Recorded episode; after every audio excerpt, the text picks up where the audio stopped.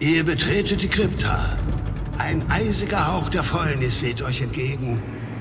Aus uralten Sarkophagen erheben sich bedrohlich laut zwei in Lumpen gehüllte Gestalten. Würfelt Initiative und stellt euch den Gruftschrecken.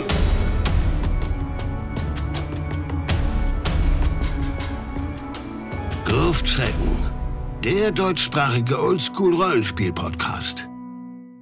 In Xanadu, der Sommerresidenz des Kublai Khan, haben die Gruftschrecken nicht nur einen erbarmungslosen Ohrwurm, sondern müssen sich auch noch der fürchterlichsten Gegnerin aller bisherigen Folgen stellen, der Zahnfee. Wird es ihnen gelingen, den Tempel wieder zu verlassen, den der Uhrmacher und seine Frau, die Modeschöpferin, semipermeabel verschlossen haben? Diese Erkenntnisse werden euer Leben für immer verändern. Willkommen zur heutigen Folge der Gruftschrecken. Wir sprechen heute über ein vielgelobtes Abenteuer, das von Bryce Lynch auf seinem Blog Ten Foot Pole unter der Artikelkategorie The Best zu finden ist. Ben Milton von Questing Beast empfiehlt es ebenfalls und bei Moritz und mir hat es zumindest schon mal für einen schrecklichen Ohrwurm gesorgt. Wir sprechen über Xanadu von Vasili Kaliman. Das Abenteuer ist bei Singing Flame erschienen und wurde bereits ins Italienische und Portugiesische übersetzt und für Dungeon Crawl Classics konvertiert. Ursprünglich ist es allerdings für Old School Essentials verfasst worden. Und wir wollen heute einen Blick auf dieses 40-seitige Abenteuer werfen und mal schauen, ob es dem Lob, das es von so vielen Seiten erhält, gerecht werden kann. Und Moritz wird uns erstmal etwas zum Hintergrund und zur Hintergrundgeschichte dieses Abenteuers erzählen. Natürlich. Zuerst aber noch natürlich, du hast ja den Ohrwurm schon angesprochen. Wir wissen, dass die Co-Autorin des Autoren Olivia Newton-John ist. Und ich habe das wirklich, immer wenn ich in dem Abenteuer geblättert habe, eine Viertelstunde im Kopf, ist es ganz grauenhaft. Und für mich war das immer irgendwie so ein Sehnsuchtsort, ein uraltes Reich irgendwo in Asien, vielleicht im Himalaya, irgendwie so ein, so ein Kloster oder sowas mit einem Lama und alle sind glücklich und meditieren die ganze Zeit. Finde ich ziemlich cool. Ich habe dann ein bisschen recherchiert, bevor ich ins Abenteuer ging, denn Xanadu ist auch noch Chengdu, und zwar die Sommerresidenz von Kublai Khan, als er Weiland über China regierte während der Yuan-Dynastie. Heute sind die Ruinen UNESCO-Weltkulturerbe. Jetzt haben wir auch diesen Rollenspiel ist Kultur und Spiel ist Kultur-Dingsbummens erledigt. Alles gut. Ja, wir sind unserem Bildungsauftrag richtig, gerecht geworden. Richtig, Die Prädagogen des Rollenspiels geradezu. Ein Traum. Okay. Ich werde auch noch ein paar weitere Lieder verlinken. Auf jeden Fall, es gibt diverse Lieder, die sich mit Xanadu auseinandersetzen. Da ist es eine riesige Schatztruhe, die man da öffnen kann. Wer Musik interessiert ist, kann sich da gerne was auf die Ohren geben. Ja, muss nicht. ich sag dir, kann. Gut, also bevor es in die großartige Hintergrundgeschichte geht, die ich hier kurz für euch zusammenfassen werde gleich, gibt es erstmal eine Seite mit sämtlichen Infos zum Abenteuer selber. Es ist für OSI, es ist für vier bis acht Charaktere der Stufen 2 bis 3. Es ist eigentlich in der Region Ostaria platziert, die man im Aquilus Seen Nummer 2 findet. Es sind Tipps für die Spielleitung drin. Sehr nett ist, es wird auf die Tödlichkeit hingewiesen, die durchaus an einigen Stellen gegeben ist. Und es wird darauf hingewiesen, dass es keine Zufallsbegegnungen und zufällig platzierten Schätze geben wird. Was ja okay ist. Wenn das Abenteuer gut durchdacht ist, kann das durchaus gemacht werden. Die Hintergrundgeschichte. ich muss mal hier meine Blätter so aufdotzen. Nun, ein Kult öffnete ein Portal in eine andere Dimension. Durch dieses Portal trat die Zahnfee, die Zahnfee erschlägt jetzt alle in dem Tempel, wo das Portal geöffnet wurde, und isst die Zähne von den Leuten wie Smarties. Allerdings hat sie den Uhrmacher und die Modedesignerin des Tempels verschont. Jeder gute Tempel sollte so etwas haben. Und diese zwingt sie unter Druck, dass sie vielleicht ihre Tochter, die sie in eine Art Han Solo verwandelt hat, irgendwann wieder befreien wird, zwingt sie, eine semipermeable Membran zu erschaffen, die diesen Tempel nur von außen betretbar, aber nicht mehr verlassbar macht. In der Zwischenzeit sind Uhrmacher und Modedesignerin durchgeknallt und zählen zu den Hauptopponenten und Opponentinnen in diesem Abenteuer. Hört sich soweit ganz vernünftig an. Wir werden schauen, was der Autor aus dieser Grundprämisse gemacht hat. Es gibt dann noch weitere Informationen, was die Gruppe tun kann. Okay, sie kann Schätze finden, okay, sie kann die Zahnfee beschweren, okay, sie kann Hinweise auf andere Abenteuer finden, okay, sie kann die Portale deaktivieren, um rauszugehen. Alles gut. Was mir gefallen hat, ist, dass eine Liste mit Schlüsselkonzepten genannt ist Für mich ist das eher so eine Art Inhaltswarnung, denn ich werde direkt von drei Sachen nicht direkt getriggert, aber es sind drei Sachen direkt drin, die mir irgendwie in so einem Oldschool-Rollenspiel unangenehm sind. Denn Body Horror, alles was mit Zähneziehen zu tun hat und Schwangerschaften, die hier noch sehr eigenartig sind, brauche ich da irgendwie nicht. Also bräuchte ich nicht. Es gibt sechs verschiedene Abenteueraufhänger, die die Gruppe in das Spiel holen können. Und zwar eine Schatzkarte, getötete Dorfbewohner, eine Schwester soll gesucht werden. Jada, jada, jada, die üblichen Einstiege. Die Seite hätte man sich auch sparen können. Oder einen davon schön ausarbeiten, damit auch AnfängerInnen damit was anfangen können. Sehr cool sind jetzt natürlich äh, die Kultauswürfeltabellen. Da kann ich auf zwei Tabellen den Namen und die Spezialität des, des betroffenen Kultes und zusätzlich noch Gerüchte auswürfeln und alle Charaktere erhalten einen zufällig bestimmten, wirklich besonderen Gegenstand. Und diese besonderen Gegenstände sind cool, die werden im Spiel Spaß machen und gut zu verwenden sein. Oder auch manchmal vielleicht nicht. Okay, das war's zu den Prämissen und der wunder, wunderschönen Vorgeschichte. Ich habe übrigens in diesem Abenteuer das wunderbare englische Wort Fairy Floss kennengelernt. Man kann natürlich erraten, dass es Zuckerwatte heißt, aber ich hätte es nicht aktiv beherrscht. Ich auch nicht. Hat, hat sich also schon sowas von gelohnt. Jo. Ich musste das auch nachschlagen und es passt aber super in das Abenteuer, wie wir nachher merken werden. Richtig. Vielleicht noch zwei Anmerkungen zu den Zufallstabellen, die du Sehr gerade gerne. erwähnt hast. Also ich finde die Idee cool, dass man hier den Kult und dessen Konzept auswürfeln kann. Ich finde nur, dass das halt sehr knapp gehalten ist und dass man da nochmal wirklich ein bisschen Energie und Ideen reinstecken muss, um das noch ein bisschen auszuarbeiten. Die Würfeltabelle mit den Schätzen und den magischen Gegenständen, die hat mir auch wirklich gut gefallen. Zum Beispiel der Schlüssel, der Türen zerstört und dabei die BenutzerInnen in Gefahr bringt oder die Flöte, die jedes Mal ein anderes Tiergeräusch macht, wenn man sie spielt. Das hat mir gut gefallen, aber es sind auch wirklich eklige Dinge dabei, wie ein Tumor, der einen schädlichen Effekt abwehrt, beziehungsweise dann so aufsaugt, dabei wächst und dann irgendwann vom Körper abfällt. Und da merkt man schon so ein bisschen, in welche Richtung dieses Abenteuer auch geht. Ja.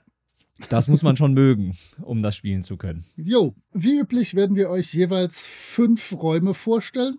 Und hier bei diesem Abenteuer ist es wirklich nicht einfach zu sagen, wir haben jetzt den Bosskampf nicht für euch, denn so einen richtigen Bosskampf gibt es nicht. Es gibt so ein paar Räume, wo wichtige Dinge passieren, aber es gibt keine, ja, keine Dramaturgie oder sowas, wo es drauf hinausläuft. Ich habe zumindest die Zahnfee ausgewählt, sodass wir auf jeden Fall über eine Art Boss sprechen. Definitiv, können. alles klar.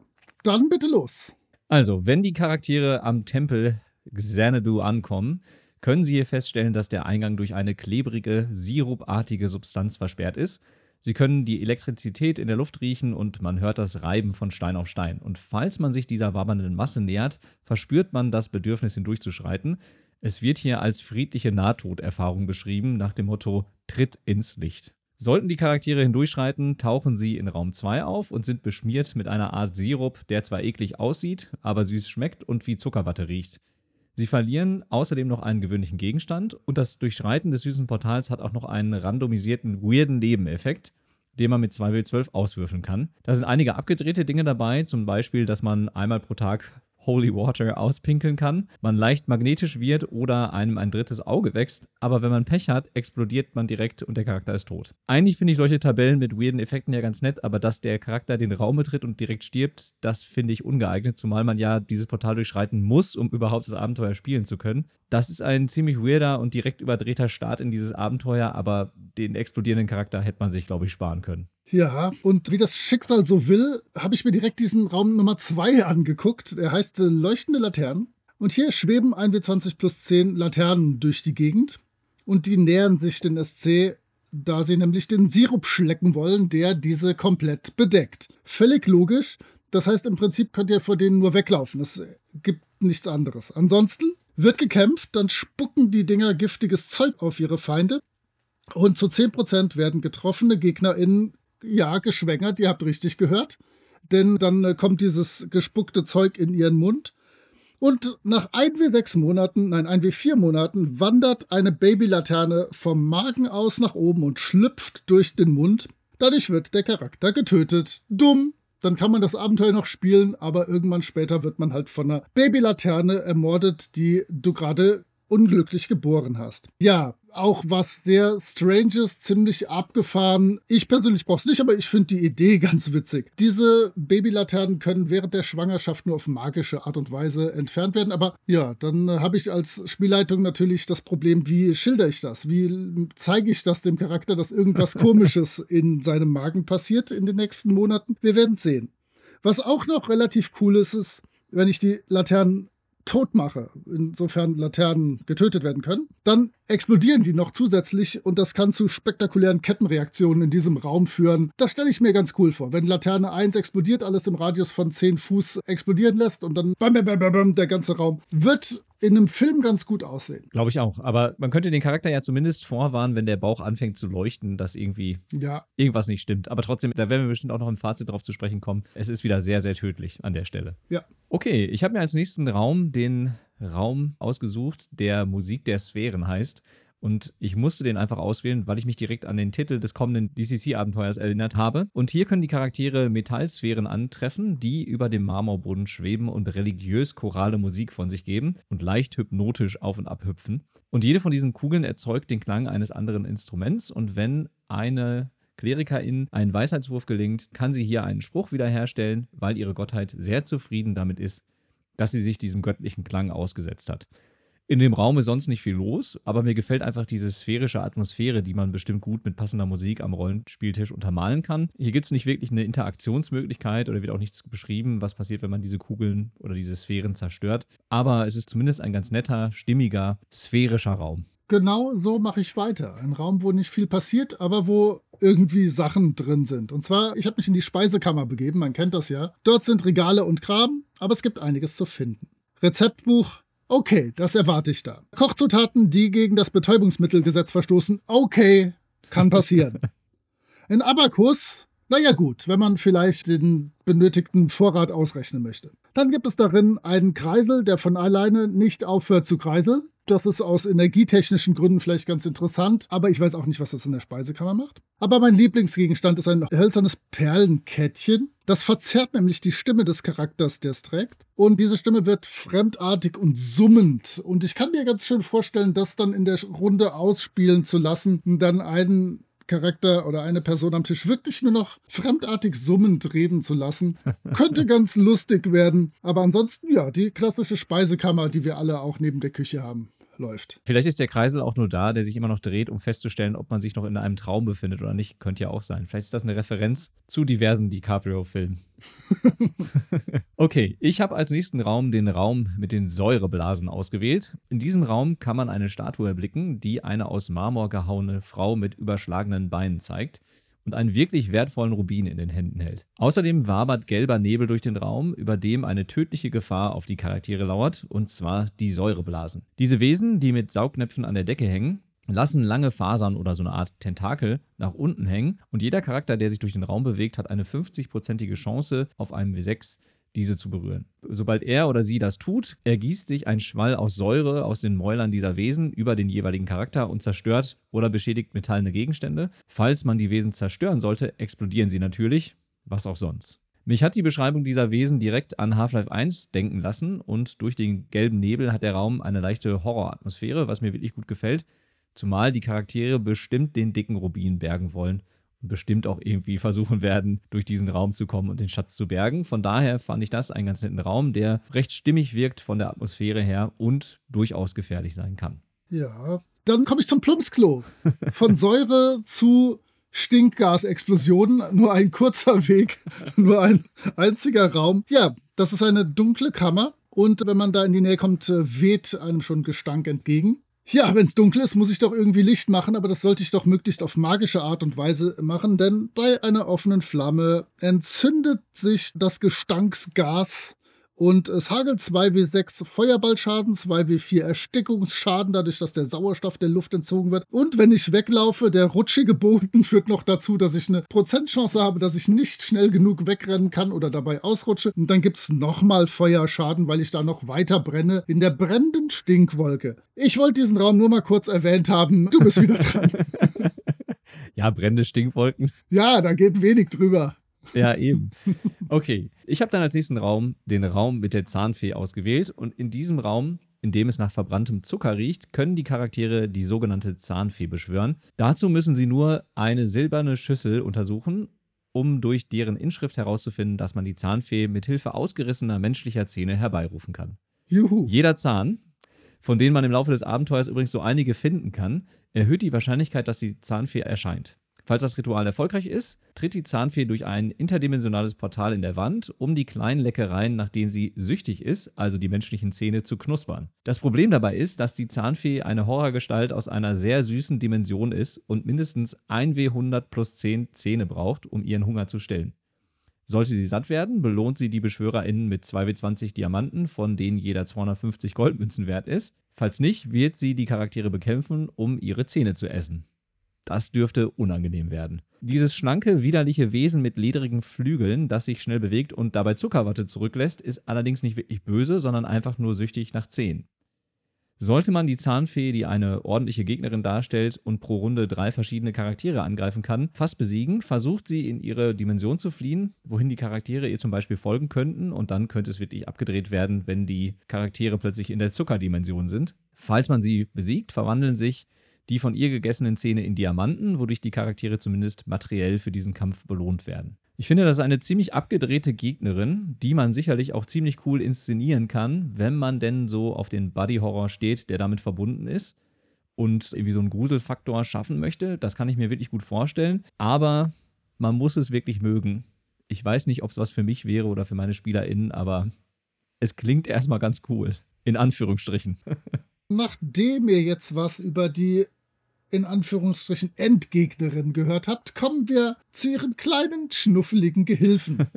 Und zwar im Raum, der Bronze-Gong heißt, was natürlich schon direkt ein wenig DCC-Flair versprüht. Und das hält der Raum auch sein Versprechen. Denn in dem Raum hängt ein, tada, Bronze-Gong mit Schlägen. Wird er geschlagen, erscheinen 4W10 Backenzahnlakaien, was doch deutlich eleganter klingt als Molar Minions. Aber die Alliteration ist verschwunden in meiner wunderbaren, spontanen Übersetzung. Die kommen dann aus Raum 21 angestürmt mit dem Ziel, die SC zu töten und ihre Zähne zu ziehen, um sie der Zahnfee, ihrem großen Idol, zu überreichen. Was cool ist, ist, die Lakaien sehen aus wie der Charakter, der den Gong geschlagen hat nur in 30 Zentimetern Größe und mit einem frechen, bösartigen Glitzern in den Augen. Das finde ich sehr schön, wenn da so eine ganze Horde angerannt kommt. Das hat auch direkt diese Army of Darkness Vibes. Ja. Da gibt es auch so eine Szene. Würde gut passen. Sollte ich mit denen kämpfen wollen, was vermutlich mich nicht umgehen lässt, dann kann ich sie ohne Schadenswurf mit dem Gongschlägel zerstören. Das heißt, der zerballert die automatisch. Ich muss nur den Trefferwurf schaffen. Und wenn sie getötet werden, wir kommen zurück zu Fairy Floss, verschwinden sie mit einem Puff und nur ein Häufchen Zuckerwatte bleibt zurück. Und zur Zuckerwatte ist auch noch regeltechnisch erwähnt, dass sie lecker schmeckt und einmal am Tag einen Trefferpunkt zurückgibt. Das finde ich doch ganz schön. Da lohnt es sich, die ganzen kleinen Racker zu zerhäckseln. Ein Traum. Aber man muss trotzdem sagen, esst nicht so viel Zuckerwatte, das ist schlecht für die Zähne. Okay, dann kommen wir zu einem Raum, der schon in einer Review bei Drive-Thru-RPG zum Abenteuer erwähnt wurde, weil da angeblich auch ein Fehler drin war. Und zwar zu dem Raum mit den Pendeluhren. Hier können die Charaktere drei Pendeluhren finden, die alle eine unterschiedliche Zeit anzeigen und deren eigentliche Funktion es ist, die Portale in Raum 1 und 21 zu aktivieren oder zu deaktivieren. Man kann in Raum 3 Hinweise finden, steht im Text, wie man diese Uhren bedienen kann. Die Hinweise sind allerdings ziemlich nichtssagend und helfen einem überhaupt nicht weiter. Von daher hätte man sich diese Angabe auch eigentlich sparen können. Man könnte jetzt ja denken, dass es sich bei den Uhren um ein Rätsel handelt. Tatsächlich ist es aber einfach nur eine Art Zufallstabelle im Flussdiagramm, die sehr tödliche Konsequenzen haben kann. Und jedes Mal, wenn ein Charakter versucht, die Uhren zu manipulieren, würfelt man sich von Feld zu Feld mit Hilfe der entsprechenden Würfelergebnisse und kommt am Ende entweder bei dem Feld Oh oh oder gelöst an. Falls man bei Oh landet, dann würfelt man mit einem W10, um den Effekt davon zu bestimmen. Der Charakter kann hier direkt sterben, Arme und Beine verlieren. Ein W4 Charaktere werden durch einen interdimensionalen Riss ins Nichts gesaugt. Jeder im Raum bekommt 1W20 Schadenspunkte oder alle nicht-organischen Dinge im Raum verwandeln sich in Wasser. Ich finde ja Konsequenzen durchaus interessant und auch weirde Effekte allemal. Aber hier haben die Charaktere kaum eine Chance, den Ausgang dieses in Anführungsstrichen Rätsels zu beeinflussen Und das finde ich schon ziemlich schwach. Also das reine Würfelglück bestimmt, ob die Charaktere das Abenteuer lösen können. Und das ist definitiv ein Schwachpunkt des Abenteuers. Und auch irgendwie ein Flaschenhals, weil ich finde, hier sollte man auch im Sinne des oldschooligen Spielstils den SpielerInnen irgendwie ermöglichen, dieses Rätsel zu umgehen oder irgendwie lösen zu können, ohne eben Gefahr zu laufen, zu explodieren oder Arme und Beine zu verlieren oder in interdimensionalen Rissen zu verschwinden. Ja, finde ich auch ganz merkwürdig. Ich hatte dieses Flussdiagramm gesehen beim Durchblättern und dachte, boah, äh, cool. Aber da kann man ja wirklich nur drauf würfeln. Das ist ja, ja. das ist ja Kokolores. Aber es sieht schön aus. Und es hat ein gelbes Startfeld, ein rotes OO und ein grünes Zollfeld. Alles super. Nein, das hat mich verwundert. Ich dachte, da kommt jetzt irgendein cooles Rätsel, zumal vorher da Tipps gegeben wurden. Sehr mysteriös. Und im Prinzip, egal was du vorher würfelst, du musst mit dem letzten Wurf dann eine 1 bis 3 würfeln, sonst war alles für die Katz. Nun ja, okay, okay, okay. Ich habe ja irgendwie Räume mit interessanten Substanzen mir ausgesucht, deswegen äh, stelle ich euch mal den Glassarg vor. Der ist nämlich mit äh, nebliger Flüssigkeit gefüllt und bei genauerer Betrachtung sehe ich einen Körper aus durchsichtigem Fleisch, der in einer Flüssigkeit aufbewahrt wird und der eine Totenmaske trägt. Öffne ich diesen Sarg, dann verwandelt sich der Körper einfach in Matsche. Und diese Matsche riecht nach süßlicher Pökellauge. Ich musste das nachgucken, aber ich weiß nicht, warum Pökellauge süßlich riechen soll. Aber bestimmt ist da noch so ein bisschen Fairy Floss Einfluss drin, man weiß es nicht. Die Maske ist aus schwarzem Onyx, wobei der immer schwarz ist, ne? aber das ist vielleicht für die weniger gebildeten Leute noch erwähnt. Sie hat Oho. Noten an den Rändern. Ah, die Gruftschrecken-HörerInnen hätten das natürlich alle gewusst. Deswegen, natürlich. Äh, ich sag ja, ist das Bildungspodcast. Ja richtig. Äh, einen lächelnden Mund und ein fröhliches Gesicht und kostet immerhin 2500 Goldmünzen, wenn ich sie verhökere. Das sollte ich auch tun, denn wenn ich sie anziehe, passieren merkwürdige Dinge. Dann passt die sich nämlich sofort an das Gesicht an und kann nie mehr entfernt werden, außer nach dem Tod, indem man sie mit einem Messer oder sonst wie vom Gesicht abhebelt. Je länger ich sie trage und je öfter ich ihre beiden Fähigkeiten benutze, desto mehr wird mein Körper immer durchscheidender, was aber spieltechnisch keinen Einfluss hat. Ich wirke nur vermutlich eigenartig auf meine Umwelt, wenn ich da irgendwie so fast komplett durchsichtig ankomme. Und ich kann einmal pro Tag eines der beiden Lieder singen, und die sind merkwürdig. Das Lied des Todes. Da würde ich doch denken, ich mache jetzt alles platt. Kabum! Das macht 4w8 Schaden, aber aufgeteilt auf alle Gegner, die den Rettungswurf nicht schaffen. Das heißt, wenn ich das irgendwie auf 10 Zombies mache, ist das Pipifax. Und das Lied der Tapferkeit. Okay, das ist ganz cool. Da bekommen meine Verbündeten im Kampf plus zwei auf Angriff, Schaden, Rüstungsklasse und Rettungswurf. Das ist schon relativ stabil, das Lied der Tapferkeit. Ja, ansonsten wieder ein Raum, wo eigentlich nicht viel zu interagieren ist. Ich kann halt das Ding aufmachen oder nicht. Ich kann mir die Maske aufsetzen oder nicht. Das heißt, zwei Entscheidungen, ein Raum.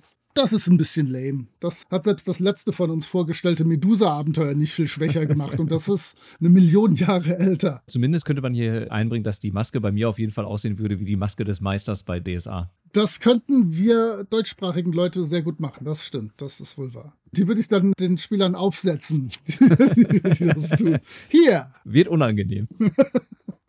ja, da sinkt das Charisma automatisch. Gut, äh, kommen wir zu Illus und Layout. Möchtest du loslegen? Ja, gerne. Also, was man zu Layout und Illustration sagen kann, es ist alles sehr knapp beschrieben und übersichtlich dargestellt, aber an der einen oder anderen Stelle fehlen tatsächlich Regeln oder Hinweise, wie einige Dinge genau ablaufen sollen. Ansonsten ist es aber so übersichtlich, dass man es eigentlich direkt am Spieltisch einsetzen kann. Nett ist, dass bei fast jedem Raum beschrieben wird, das gefällt mir wirklich gut, wie er riecht und was für Eindrücke die Charaktere bekommen. Das ist wirklich hilfreich, um diese Räume zu beschreiben, aber es gibt keine Vorlesetexte, es ist wirklich ganz kurz und knapp gehalten. Und das weiß ich schon, das wird Moritz nicht hundertprozentig gefallen. Die Illustrationen sind alle im Stil von Computerrollenspielen oder Computerspielen der 80er Jahre, was mich in meiner Nostalgie total abholt, die aber alle irgendwie überhaupt nicht zum Abenteuer passen. Also keine Illustration spiegelt irgendwie das wider, was in den Räumen vorhanden ist oder zeigt irgendetwas, was für dieses Abenteuer relevant ist. Da hätte man doch eine bessere Auswahl treffen können. Und Moritz, du hast ja schon gesagt, dir gefällt noch nicht mal die Qualität dieser Pixelkunst.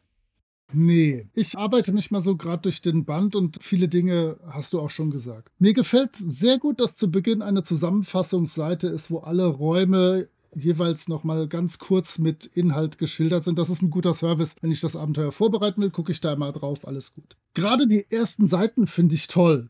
Ich liebe Pixelart ja sowieso. Das Cover sticht da wirklich nochmal heraus. Das heißt, wenn ich das in einem Laden sehe, denke ich, oh, Interessant, kaufe ich mir mal eher als eins von den klassischen Elmore-Covern oder was auch immer. Dürfte aber gerne noch etwas besser ausgearbeitet sein, denn eigentlich ist es doch sehr rudimentär und ich hätte mich da schon 1984 geschämt für, wenn ich das irgendwo gesehen hätte. Dann kommt eine schwarz unterlegte Seite mit Text-Adventure-Feeling und die ist einfach großartig. Das macht Spaß. Und die Seite Player Generation, da hat man dann praktisch so einen Bard's Tale-Charakterbogen. Gefällt mir auch super. Ja, die ist super, auf jeden Fall. Wobei natürlich hier auch wieder das inkonsistent ist. Ne? Die eine Seite, die hat wirklich so Text-Adventure, so mit Go West, take das und das, uh, look at das und das. Das ist kein Computerrollenspiel. Da mal bitte eindeutig bleiben, in welchem Genre wir uns befinden.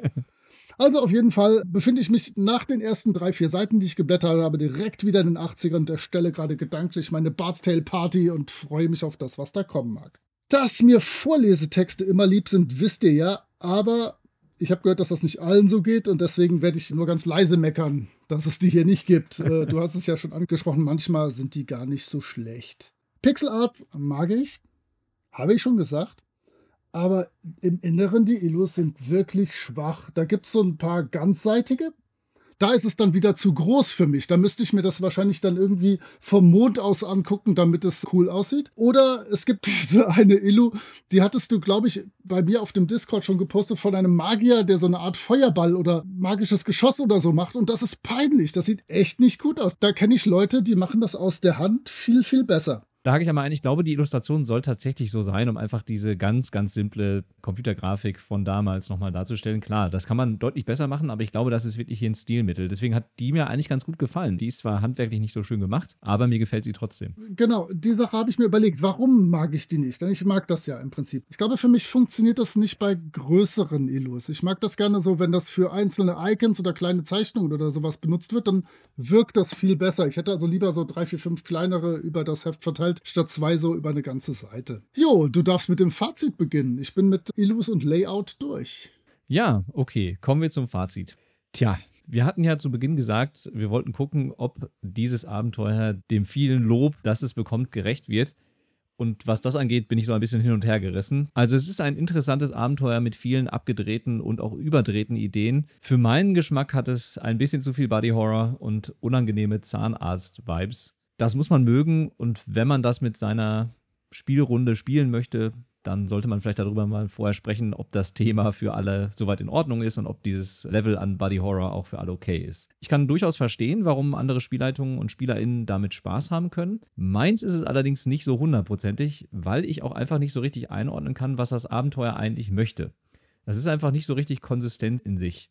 Es gibt zwar ein paar coole Ideen, die man sicherlich auch klauen und weiterverwenden kann, aber so als Gesamtwerk überzeugt es mich nicht so hundertprozentig. Das geht ja auch dann Hand in Hand mit den Illustrationen, die ja auch irgendwie nicht so ganz zum Abenteuer passen. Also ich verstehe diese Idee, dass man irgendwie Zähne und Zahnärzte irgendwie in einem oder Zahnbehandlung in Anführungsstrichen in einem Abenteuer irgendwie verbinden möchte und dass das vielleicht auch ein ganz cooles Setting sein kann für ein Abenteuer. Aber wie gesagt, so richtig verstehe ich nicht, worauf das Ganze hinauslaufen soll und was das Abenteuer eigentlich so von mir als Spielleitung möchte ja, es, es laviert so ein bisschen zwischen humoristisch und eklig. Und das funktioniert halt nicht immer. Und ich weiß auch nicht, ob ich das am Spieltisch so gut rüberkriege. Da bin ich wahrscheinlich einfach zu schlecht als Spielleitung für. Und um nochmal jetzt auf die Zähne zurückzukommen, bevor ich zu meinem Fazit komme. Um die Zahnfee zu beschwören, werden rausgerissene menschliche Zähne benötigt. Da gilt auch nichts anderes. Es müssen rausgerissene menschliche Zähne sein. Davon kann ich etliche im Abenteuer finden.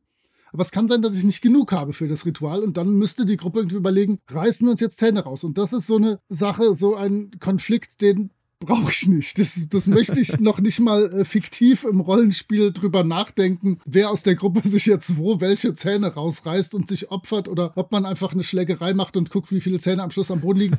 Das ist was, das brauche ich nicht. Und das ist angelegt im Abenteuer. Also da wird ein bisschen drauf hingezielt. Und ich habe für das Fazit mir aufgeschrieben, hm, schwierig. Denn es hat tolle Ideen. Es sind wirklich super Sachen drin, die ich sehr, sehr liebe. Aber wegen diverser Elemente, die du auch schon genannt hast, bin ich kein großer Fan. Und ich war total erinnert als eine Mischung aus Willoughby Hall und dem Vampir-Dingenskirchen, was wir besprochen haben, von dem ich mir noch nicht mal den Titel merken kann. Wobei jeweils die schwächeren Elemente der beiden übernommen wurden. Und das hat mich nicht so weggerockt. Und was wir noch gar nicht gesagt haben, du hast nur gesagt, es gibt keine Vorlesetexte und es wird das und das dargestellt. Mich nervt irgendwann die stichpunktartige Sprache. Das kann man gut lesen, um das Abenteuer vorzubereiten.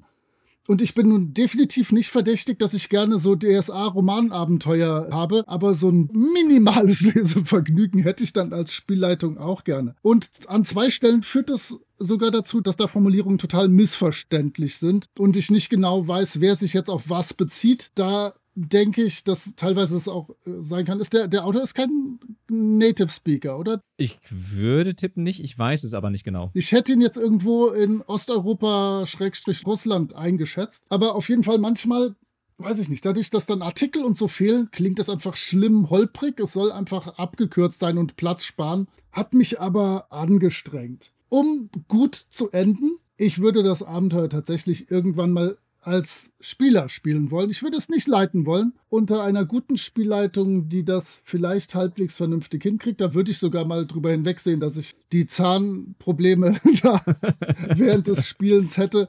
Ich würde hoffen, dass wir nicht in den Raum mit der schwangeren Statue kommen, wo dann Sprüche rauskommen und so, die mich auch zutiefst verunsichert und verwirrt hat.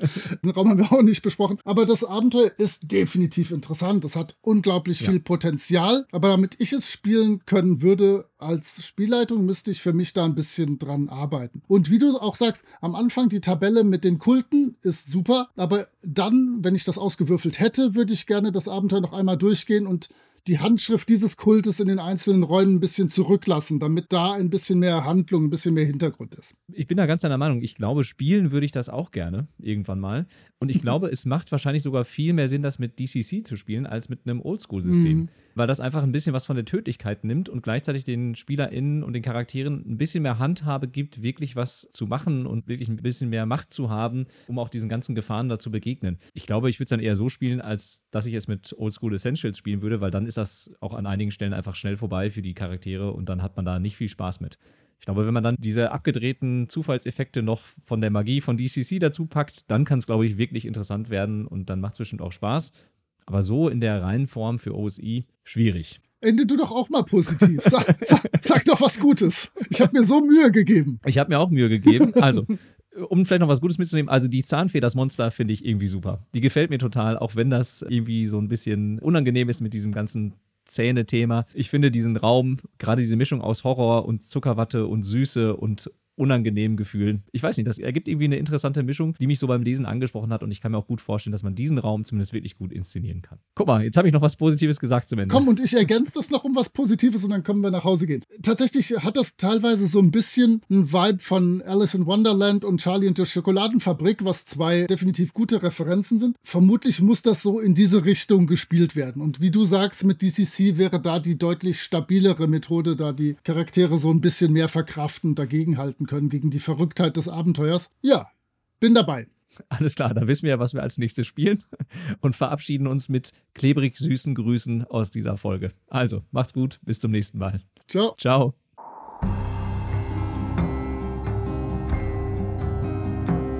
Ihr findet die Gruftschrecken unter anchor.fm slash Gruftschrecken, unter twitter.com slash Gruftschrecken und über alle gängigen Podcatcher. Vielen Dank an Sascha von Yellow King Productions für die Produktion des Intros. Dank auch an Nick DiSalvo und seine Band Elda für die freundliche Genehmigung, ihren Song 3 für das Outro nutzen zu dürfen. Wir freuen uns über inhaltliches Feedback, positive Bewertungen und neue HörerInnen.